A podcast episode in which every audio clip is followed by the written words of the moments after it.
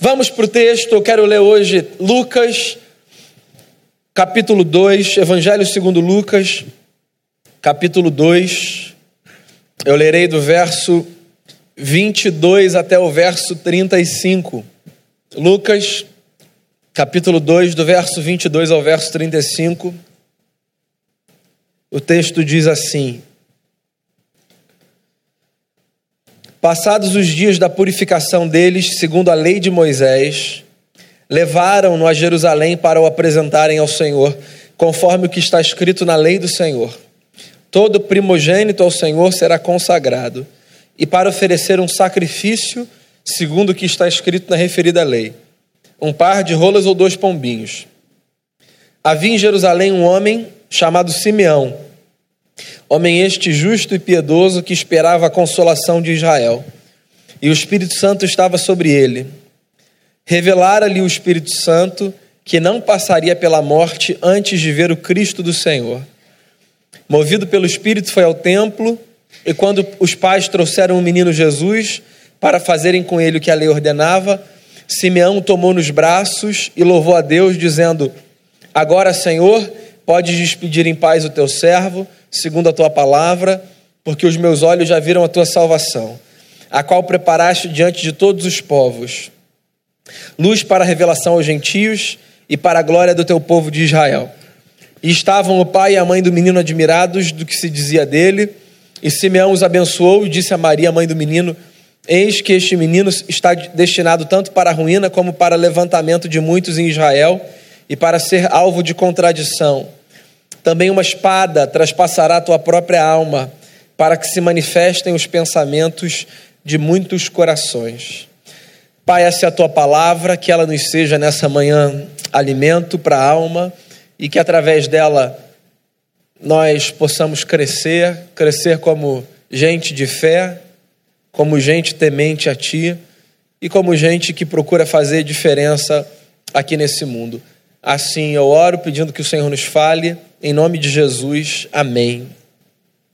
Muito bem, na última semana a gente começou uma série de conversas chamada O Significado do Natal. A gente está refletindo, muito óbvio, sobre a mensagem que eu diria ser a mais bela de todas as mensagens que alguém já pôde ouvir.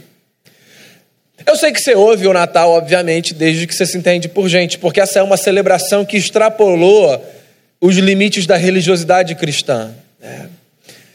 Só que às vezes a gente tem uma compreensão um pouco distorcida do que o Natal significa, né? Semana passada, por exemplo, eu conversei com vocês sobre o Natal como a notícia desse amor que subverte a ordem. O Natal para a gente é cheio de glamour e de beleza. O Natal é todo arrumadinho, é aquela árvore bonita, todo mundo bem vestido, uma mesa bem posta. Mas o primeiro Natal não teve nada de glamouroso, né? Porque o Natal é essa notícia mesmo de que existe um Deus que ama de forma escandalosa. Então, sendo Deus ama virando gente, e sendo dono dos céus e da terra, como disse o salmista certa vez, entra na história nascendo na periferia do mundo, que era a Palestina no primeiro século, e entra na história numa estrebaria porque não tinha nenhum hotel que pudesse acolher uma família que estava fora da sua cidade. Semana passada a gente conversou sobre o Natal como essa notícia majestosa de um amor numa dimensão maior do que qualquer compreensão que a gente possa ter de amor. Hoje eu quero conversar com você sobre o Natal a partir de outra perspectiva. Eu quero pensar no Natal nessa manhã com você enquanto o emblema da esperança de redenção. Redenção é uma palavra bastante religiosa, né? A gente não necessariamente ouve essa palavra fora do contexto religioso, sobretudo do contexto religioso cristão. É difícil, por exemplo, você encontrar um sujeito que pensa com categorias seculares e que não faz uso de elementos religiosos na construção da sua vida você ouvir esse sujeito falar, por exemplo, de redenção. Não é uma palavra que faz parte do vocabulário de todo mundo. Mesmo assim, eu tenho a impressão de que redenção, por mais que não seja uma palavra dita por todos, expressa uma expectativa que nos é universal. Todos nós aguardamos redenção. Todos nós ansiamos por um tipo, em alguma medida ou de alguma natureza, de redenção. Essa experiência de sermos resgatados, redimidos de alguma coisa. Uma das bandas que eu mais gosto de ouvir é a banda U2. Não é uma banda que se classifica dentro de um gênero cristão, nas categorias de música, mas é uma banda cujas letras estão embebidas da mensagem das escrituras, cristãos que são os componentes da banda. Né? Uma das músicas mais bonitas para mim do YouTube é uma música que se chama Psalm 40, Salmo 40, que obviamente é uma música composta a partir do Salmo do Davi. O Salmo 40 é um cântico de redenção. Ele começa com Davi dizendo assim: Eu esperei confiantemente pelo Senhor e ele ouviu o meu clamor quando eu gritei por socorro. Eu gosto da música porque ela é uma música pequena e no coro da música tem uma pergunta. A pergunta é: How long to sing this song? Quanto tempo mais eu vou esperar para cantar essa canção? É bacana você ver no show do YouTube as pessoas todas naqueles estádios lotados, gritando aquele grito da alma, dizendo: How long to sing this song? Até quando eu vou esperar para poder cantar essa canção? Esse negócio da gente ser redimido, e eu imagino que cada um cante esse coro pensando numa coisa, né? Mas todos somos unidos por esse desejo assim, visceral, de experimentarmos algum tipo de redenção na nossa história. Porque todo mundo, com mais experiência de vida ou com menos experiência de vida, já chegou a uma conclusão, que é a conclusão de que nós não damos conta de resolvermos todos os nossos problemas. Então tem gente que quer ser redimido de relacionamentos adoecidos, tem gente que quer ser redimido de contextos sociais opressores, tem gente que quer ser redimido de uma relação profissional escravizadora, tem gente que quer ser redimido de um inferno existencial, de um inferno espiritual. Há muitas expectativas de redenção, mas ela sempre existe. Porque todo mundo sabe que no fundo precisa de alguém que dê conta de si. Os judeus, por exemplo, quando pensavam em redenção, pensavam na redenção dentro de uma perspectiva militar. Desde a sua formação, a história dos judeus sempre foi uma história muito marcada por opressão. Eles foram oprimidos pelo Egito, eles foram oprimidos pela Síria, pela Assíria, pela Babilônia, eles foram oprimidos pelos gregos, eles foram oprimidos pelos romanos. Mas eles guardavam no coração a expectativa de que em algum momento viria na nação um Messias, alguém que daria àquela nação a projeção que eles gostariam de ter por serem assim eles se supunham, povo de Deus. Um povo que se supõe povo de Deus, assim pensavam os judeus, não pode viver da forma que a gente vive. Então nós vamos esperar, pensavam eles, um Messias, alguém que nos livre da tirania dos opressores e que nos coloque numa posição de glória diante das nações. Então, em Israel, se aguardava a chegada de um homem valente, general de guerra, alguém que pudesse formar um exército mais poderoso do que o exército de Davi, e que pudesse levar aquela nação cuja história era motivo de vergonha e de afronta aos olhos das outras nações, a um lugar de projeção no mundo. O texto que a gente leu no começo do culto, por exemplo, fala exatamente sobre essa expectativa, né? De todos os profetas, o profeta mais messiânico é o profeta Isaías. E no capítulo 9, que foi o capítulo que a gente leu no começo do culto, o profeta começa o texto dizendo assim: A terra que chorava não vai mais chorar. E onde havia trevas, agora haverá luz. E aí o profeta continua e diz: Porque um menino nasceu. O seu nome será maravilhoso conselheiro, Deus forte, Pai da eternidade, príncipe da paz. O governo estará sobre os seus ombros. E esse governo se estabelecerá para todo sempre. Eu não sei se todo mundo que lia o profeta entendia que menino seria esse. Porque o menino sobre os ombros de quem o governo estaria para todo sempre era o filho de um carpinteiro e de uma mulher pobre, nascido na cidade de Belém, e que residia na desprezível Nazaré. Lucas conta o seguinte nesse texto: Passados os dias da purificação, José e Maria foram para Jerusalém, para cumprirem os preceitos religiosos judaicos, que era apresentar o primogênito a Deus e oferecer sacrifícios por ele. Quando Maria e José chegam no templo em Jerusalém, que era um lugar popular, porque era o único templo da nação, eles chegam com um menino nos braços. E Lucas diz que havia em Jerusalém um homem chamado Simeão, um homem justo e piedoso, que aguardava a consolação de Israel. Essa expressão consolação de Israel era uma expressão messiânica que os judeus usavam. Ou seja, o Simeão era um homem que aguardava a chegada do redentor. E aí Lucas diz uma coisa curiosa. Lucas diz que o Simeão ficava no templo jejuando dia e noite, esperando a chegada do Cristo, porque o Espírito Santo havia falado ao seu coração que ele não passaria para a morte sem que os seus olhos vissem o Cristo. Deixa eu fazer um parêntese aqui.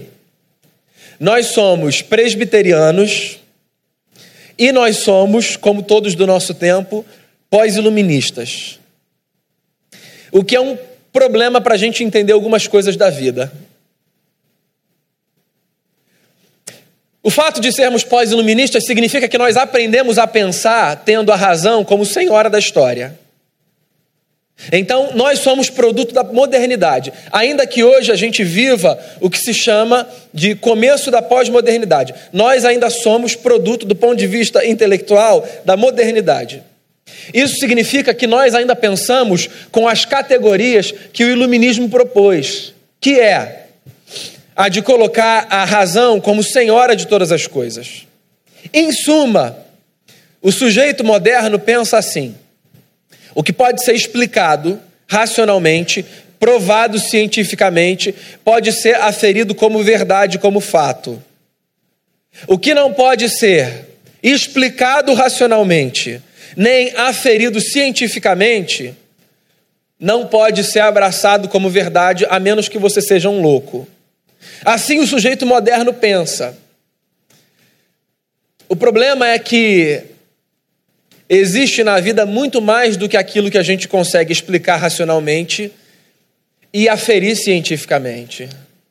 A vida é feita também por experiências que estão para além da razão. E você não precisa ser necessariamente um sujeito religioso para perceber isso. A razão não dá conta de explicar por si só questões relacionadas ao afeto, ao amor, ao luto.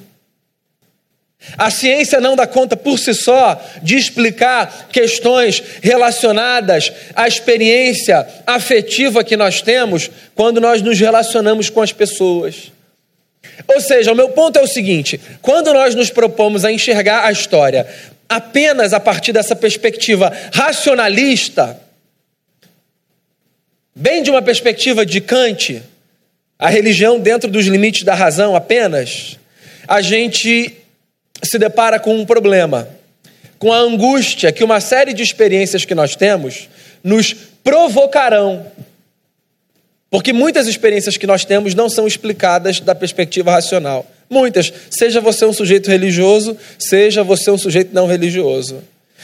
Por exemplo, eu converso com pessoas não religiosas que dizem assim: é, aconteceu um negócio muito estranho. E quando o camarada geralmente fala aconteceu um negócio muito estranho, é porque ele está diante de uma experiência que ele não consegue mensurar racionalmente, mas que ele sabe que é inegável. Aconteceu um negócio muito estranho. É, eu estava aqui em casa e o fulano estava lá no outro lugar e a gente teve uma experiência assim louca de pensar na mesma coisa na mesma hora e a gente se ligou e o que e o que ele ouviu, eu ouvi, o que ele sentiu, eu senti. Eu estou conjecturando aqui, mas são experiências dessa natureza. O sujeito religioso vai explicar de outra forma. Ele diz assim: aconteceu um negócio curioso comigo. É, eu ouvi o Espírito Santo falar ao meu coração um negócio e. Porque assim, quer você explique isso com categorias religiosas ou não, o fato é, existem experiências que nós temos que estão para além daquilo que a nossa razão consegue explicar. Dentro da filosofia, hoje, né, com a chegada da pós-modernidade, com o nascimento da pós-modernidade, dentro da filosofia, existe um número crescente de pensadores e acadêmicos que defendiam a bandeira iluminista de a razão é senhora de todas as coisas, que agora estão dizendo o seguinte: nós precisamos reconhecer que existem experiências que são tão reais quanto aquelas racionais e que estão para além da nossa razão. Talvez se tivessem lido Shakespeare antes já tinham chegado a essa conclusão. Tem mais entre o céu e a terra do que supõe a nossa vã filosofia. Talvez, se tivessem lido as Escrituras de forma mais honesta, já tivessem chegado a essa conclusão. Porque a Escritura nos dá inúmeros exemplos de que às vezes Deus, pelo seu espírito, não me pergunte como isso acontece, do ponto de vista racional. Às vezes Deus, pelo seu espírito, dá recados aos seus filhos no coração, impressões que a gente tem. Você pode chamar do que a gente, do que você quiser. Eu vou chamar de Deus falando pelo Espírito Santo no nosso coração. Às vezes a gente tem essas convicções. Você vê, o Simeão era um homem que resolveu ficar na porta do templo em Jerusalém, porque o Espírito Santo tinha falado para ele que ele não passaria para a morte sem que os seus olhos vissem o Cristo. Eu não acho que a nossa vida agora deve ser pautada só por isso, que eu acho que isso é uma loucura. A do sujeito que pauta a sua história apenas pelas experiências inexplicáveis e sobrenaturais que ele tem. Não acho que esse seja um caminho maduro. Mas também não acho que seja saudável você negligenciar as experiências inexplicáveis que você tem com Deus. Cultive-as no coração com temor e com reverência. Quando você sentir que Deus está falando alguma coisa para você no seu coração, traga a sua razão para estabelecer limites. Da seguinte forma: pensa se isso faz sentido, se isso é ético, se isso não é uma impressão sua. Agora, não rechace, não. Porque Deus nos fala. E o Simeão aqui é uma prova de que quando Deus resolve nos falar o que Ele quiser, Ele fala o que Ele, o que ele quiser. Então, quando você tiver sensações no coração de que Deus está falando algo a você, acolha. Acolha sem transformar aquilo num norte para a sua vida.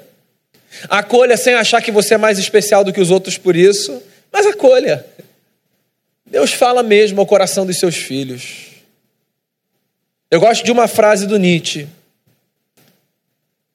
Ele disse assim certa vez: E os que dançavam foram tidos como loucos por aqueles que não escutavam a música.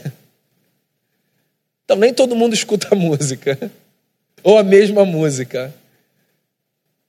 É, é, essa é, um, é uma experiência de fé nossa. Existe um compasso que não necessariamente é ouvido por todos, que nos faz dançar, ou que nos faz seguir a vida assim num outro ritmo.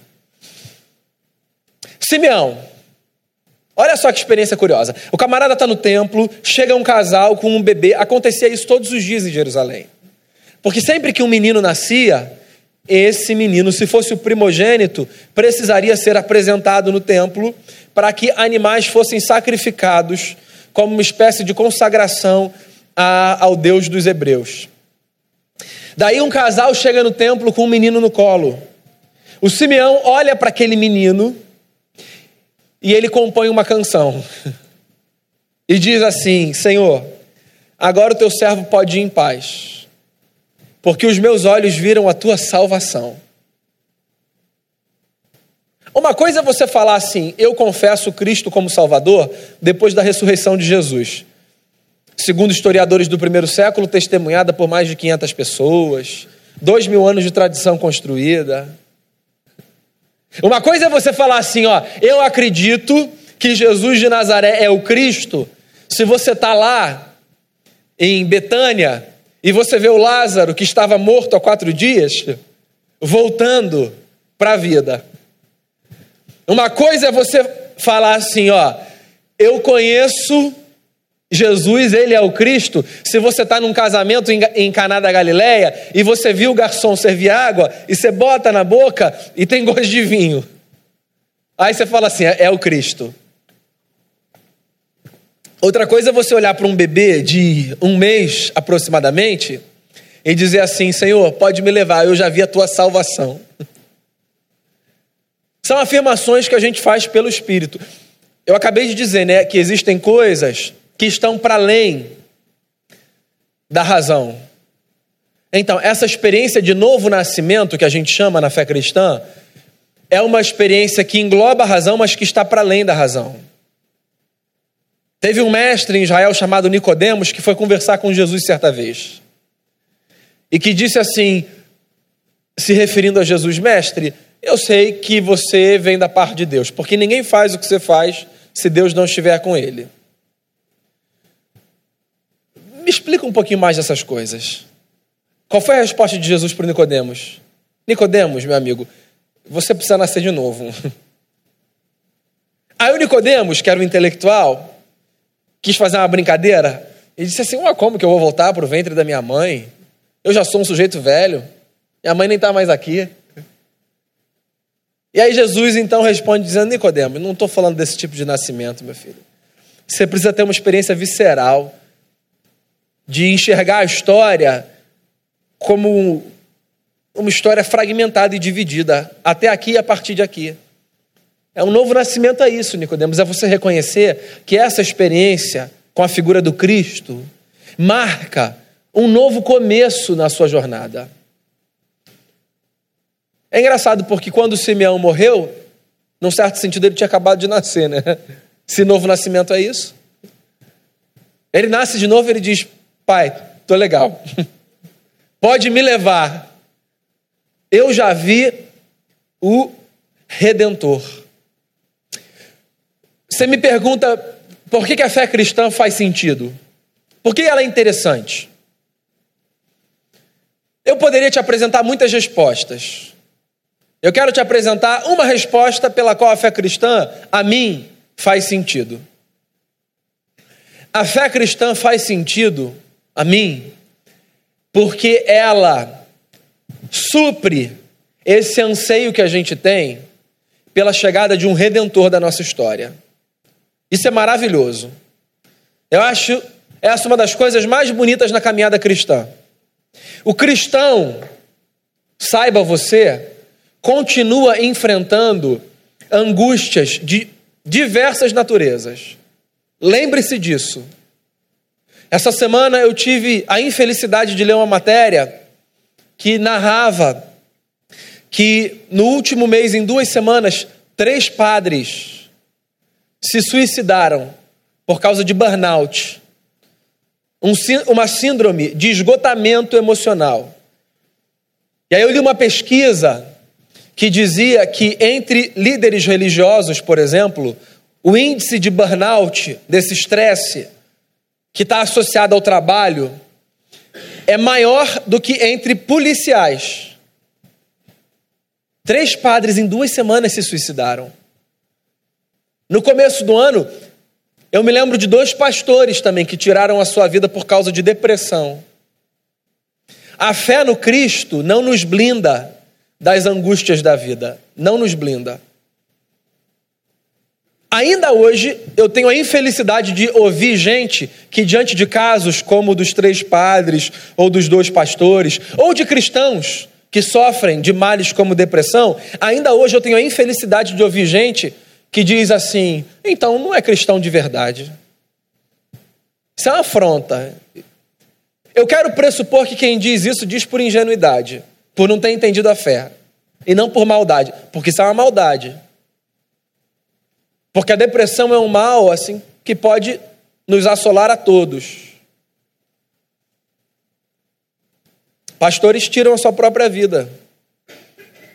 Padres, cristãos, porque sofrem, às vezes em medida descomunal, angústias.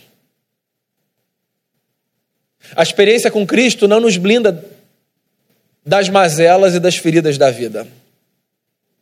A experiência com Cristo, o que para mim há de mais bonito, tira de nós esse vazio que a expectativa por um redentor colocou dentro de cada um. Então, assim, quando eu ando com um cristão, que entendeu o Evangelho, o que eu acho bonito não é que o cristão que entendeu o Evangelho diz assim: agora minha vida vai ser de vento em popa. Eu sei que o país está em crise, mas para mim não vai faltar emprego porque eu sou um cristão. Esse camarada não entendeu a fé. O cristão não é o que diz assim, ó, não, não, agora, meu amigo, minha família está blindada, porque agora que todo mundo lá em casa resolveu ir para a igreja, não tem nada que vai afetar a nossa harmonia, os nossos relacionamentos. Esse camarada não entendeu o que é ser cristão. O que eu acho bonito é quando eu encontro gente que diz assim: Eu encontrei em Jesus a esperança de ser redimido no presente e no futuro, e isso me traz paz. Esse camarada entendeu o que é ser cristão. Ser cristão é reproduzir parte do cântico de Simeão, ou ele todo, mas eu quero ficar na primeira parte agora. Ser cristão é olhar para Jesus, o menino que nasceu, e dizer assim: Eu encontrei salvação. Então, o cristão, ele sofre de muitas angústias, de uma não. A angústia do vazio da vida sem sentido. A menos que ele seja cometido por um mal emocional, né? Mas, no geral, ele caminha dizendo assim: as coisas podem não estar tão bem, mas, como disse o Jó lá atrás, eu sei que o meu redentor vive e se levantará sobre a terra. O Natal é isso. O Natal é a lembrança de que existe para nós Salvador. O Simeão continua no cântico e ele diz assim: os meus olhos já viram a tua salvação, a qual preparaste diante de todos os povos, luz para a revelação aos gentios e para a glória do teu povo de Israel. Tá aí mais uma coisa bonita. O Natal é a notícia de que o Deus que se revelou a um povo, o povo judeu, é um Deus que não sofre do mal do bairrismo que nos acomete às vezes. Ele não é o nosso Deus, ele é o Deus para todos. Teve uma experiência bacana no ministério de Jesus quando alguns dos discípulos dele se aproximaram do mestre indignados, dizendo assim: Eu não sei se o senhor sabe, mestre, mas a gente andou fazendo uma sondagem aí pela Palestina e tem uns camaradas que não são do nosso grupo e que estão pregando o evangelho do Senhor. Um absurdo. O senhor quer que a gente acabe com eles? E o mestre responde, em suma, dizendo assim: vocês não fazem ideia de quantos eu tenho, nem por onde eles estão. Deus não é nosso. Deus é Deus, para início de conversa. E, e, o objetivo dele não é trazer luz para nossa casa, assim, sabe? Vamos botar um muro aqui e vamos iluminar esse negócio para ficar bem bonito. O Simeão diz assim: luz para os gentios. É um Deus que veio para iluminar o mundo. Tem um pastor que eu gosto muito de ouvir, chamado Paulo Júnior. Há mais de um é, pastor chamado Paulo Júnior que está em voga no Brasil. Depois você procura um Paulo Júnior de Goiânia, do Ministério Sal da Terra. Um baita de um teólogo. E eu gosto do Paulo Júnior dizendo o seguinte: ele sempre fala que a nossa missão não é a de chamar as pessoas para o nosso clubinho, que é um lugar ao qual elas não pertencem e elas podem entrar porque nós somos generosos. Ele diz assim: a nossa missão é ir onde as pessoas estão e dizer para elas o seguinte: você sabia que você tem um pai? Ou seja, a gente não transforma as pessoas em filhas, a gente só fala para elas que elas têm um pai, cuja luz brilha dos céus através do seu filho Jesus, o nosso irmão mais velho. Eu acho isso belíssimo, porque às vezes a gente faz o movimento contrário, e o movimento contrário denuncia uma mentalidade, a mentalidade de que Deus está aqui. Né? Então o nosso movimento evangelístico geralmente é assim, ó, vem para cá, ali tem uma coisa muito bacana. Aí aqui tem luz, tá vendo aí não. Quando na verdade o nosso desafio é o de fazer o seguinte: percebe, você que está aí, que luz pode brilhar aí também, e luz pode brilhar lá, e luz pode brilhar em todos os lugares? A luz que transforma a história. Então, lembre-se disso. Deus não é apenas o nosso Deus. Deus é Deus de todos aqueles aos quais ele se revela na pessoa de Jesus de Nazaré, a face do eterno. O Natal é essa notícia de que a luz pode brilhar em qualquer lugar, de que não há ambiente de treva que não possa ser substituído pela luz que brilha e que transforma. Quando você chegar num lugar, procure estabelecer naquele lugar a paz do Cristo que ilumina. Quando você chegar num lugar, no seu trabalho, na casa de alguém, num lugar público, não transforma aquele lugar num lugar caótico, não. Que parece que chegou e ficou mais escuro. Transforma aquele lugar num lugar mais belo, mais claro. O Simeão continua o cântico e ele diz assim: Eis que esse menino está destinado tanto para ruína, como para levantamento de muitos em Israel, e para ser alvo de contradição. Um menino destinado para ruína e para levantamento. O que o Simeão está dizendo é que o Natal marca a história. Daí você fala assim, eu sei, a gente lê o calendário dizendo antes de Cristo e depois de Cristo. Não, é, é muito mais do que um, um marco cronológico. O que o Simeão está dizendo é que homens e mulheres, na sua relação com o eterno, permanecem de pé ou tombam pela forma como enxergam Cristo. Essa mensagem parece uma mensagem é, muito intolerante né, para um tempo como o nosso, que é o século 21. A mensagem ideal e bonita para o nosso tempo é a mensagem que diz assim: não, não, não. Qualquer experiência é válida e todos os caminhos são igualmente importantes e verdadeiros para que se tenha uma experiência com o eterno. Bem, há quem abrace esse discurso. Esse discurso a mim não faz muito sentido. Porque se para mim tem a, Deus tem a cara A e para outra pessoa Deus tem a cara menos A, assim, essas caras são autoexcludentes. Eu não estou dizendo que o outro tem que abraçar a fé que eu tenho. O que eu estou dizendo é que eu tenho o direito de enxergar a história a partir de uma perspectiva, sem que ela seja tratada como uma perspectiva intolerante, só porque eu posso afirmar, dentro da minha perspectiva, que a história se divide a partir de Cristo. A gente pode respeitar a fé que a pessoa quiser ter. E ainda assim dizer: nós acreditamos que pessoas são erguidas ou tombadas do ponto de vista existencial, da esperança que vai pelo lado de dentro, pela sua relação com o Cristo. Olha só, a gente está num tempo muito de mimimi. E, e, a impressão que eu tenho é que a gente fica o tempo todo pedindo desculpa pela crença que a gente tem. A nossa crença não precisa ser ofensiva às pessoas. A nossa crença não precisa ser desrespeitosa às pessoas. A gente não precisa, pela diferença de credo, tratar as pessoas de forma diferente. E nem deve. O sujeito que faz isso não entendeu a mensagem do Cristo.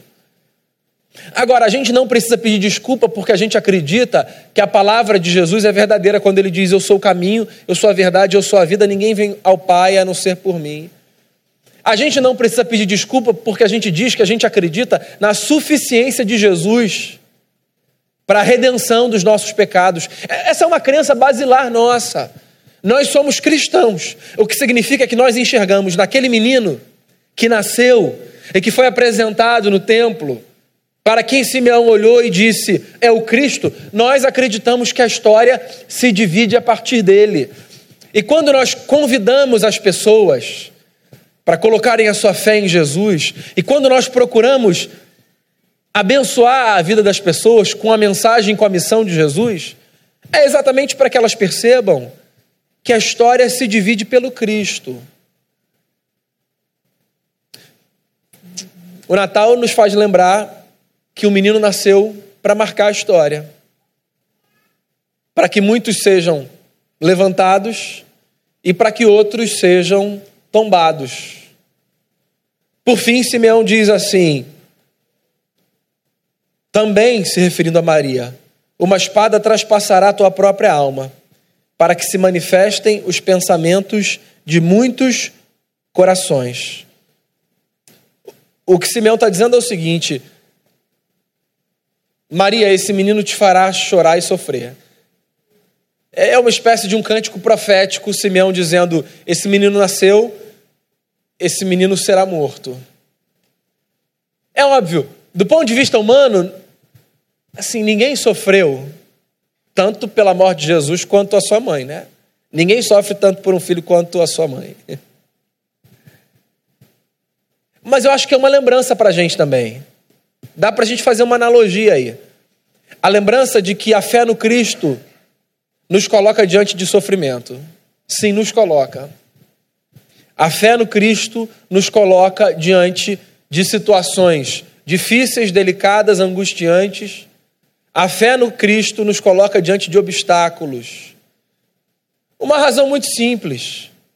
Se o mundo caminha numa direção e Cristo nos chama para caminharmos em diversos aspectos de maneira contracultural, inevitavelmente, meu irmão, minha irmã, nós sofreremos. Inevitavelmente. Sofreremos pelas escolhas que faremos por causa dos valores que temos. Sofreremos pelas renúncias que faremos por causa dos valores que temos. Sofreremos por causa dos votos que fazemos pelos valores que temos. O C.S. Lewis disse certa vez: se você busca uma religião que te seja confortável, eu não aconselho a você definitivamente o cristianismo. É isso aí. O cristianismo é belo porque ele dá sentido para a vida e não porque ele torna a nossa jornada mais fácil. Bem, meu ponto não é te desanimar, não. Ainda mais que esse é o mês do Natal, né? Tá todo mundo para cima. Daqui a pouco vem a música da Simone que fica cantando aí o mês inteiro. O meu ponto é o de te fazer perceber, assim, que por mais que você sofra na caminhada, por mais por mais que dias difíceis você enfrente, por mais que experiências desagradáveis você tenha, por mais que você continue a experimentar a aflição, a fé no menino que nasceu tira de dentro de você um vazio angustiante o vazio da redenção. Quem me redimirá? É a pergunta que todo homem faz. A resposta é o menino que nasceu. Nele está a redenção. Quando o anjo apareceu para o José, ele disse: O nome dele será Jesus, porque ele salvará o seu povo dos pecados deles. Então, que nessa manhã você se lembre que em Jesus você tem redenção. Do que quer que você precise ser redimido, em Jesus de Nazaré existe a possibilidade de preencher o vazio e de eliminar a angústia que a expectativa por um redentor gera dentro de cada um de nós. Feche seus olhos. Vamos orar. Na verdade, Você ouvirá uma canção, que ela seja a sua oração. Depois, juntos, nós oraremos. Faça dessa canção a sua oração. Senhor, obrigado porque no cansaço a gente pode encontrar em Ti o nosso Salvador. Obrigado porque a gente pode colocar no Teu Filho a nossa esperança. Obrigado porque o nosso vazio foi preenchido quando nós enxergamos naquele menino que nasceu numa manjedoura, quando nós enxergamos nele o nosso redentor. Nós colocamos a nossa fé no Cristo. Nós somos parte de um povo que acredita que em Cristo Jesus nós temos redenção dos nossos pecados e que essa esperança seja através de nós levada a muitos e muitas, que o nosso coração seja um coração tão cheio da tua presença que a nossa forma de caminhar, a nossa forma de agir, a nossa forma de conduzir a nossa jornada seja inspiradora e transformadora por onde a gente for. Que a tua luz brilhe nos mais longínquos rincões, Senhor, e onde quer que haja trevas, que ali haja a presença de alguém que carrega consigo a luz do Cristo e que transforma aquele lugar. Assim nós oramos, que aqui, nessa rua, nesse lugar e a partir daqui, por onde formos, que a gente possa fazer brilhar a tua bendita luz. Assim eu oro te dando graças em nome de Jesus. Amém.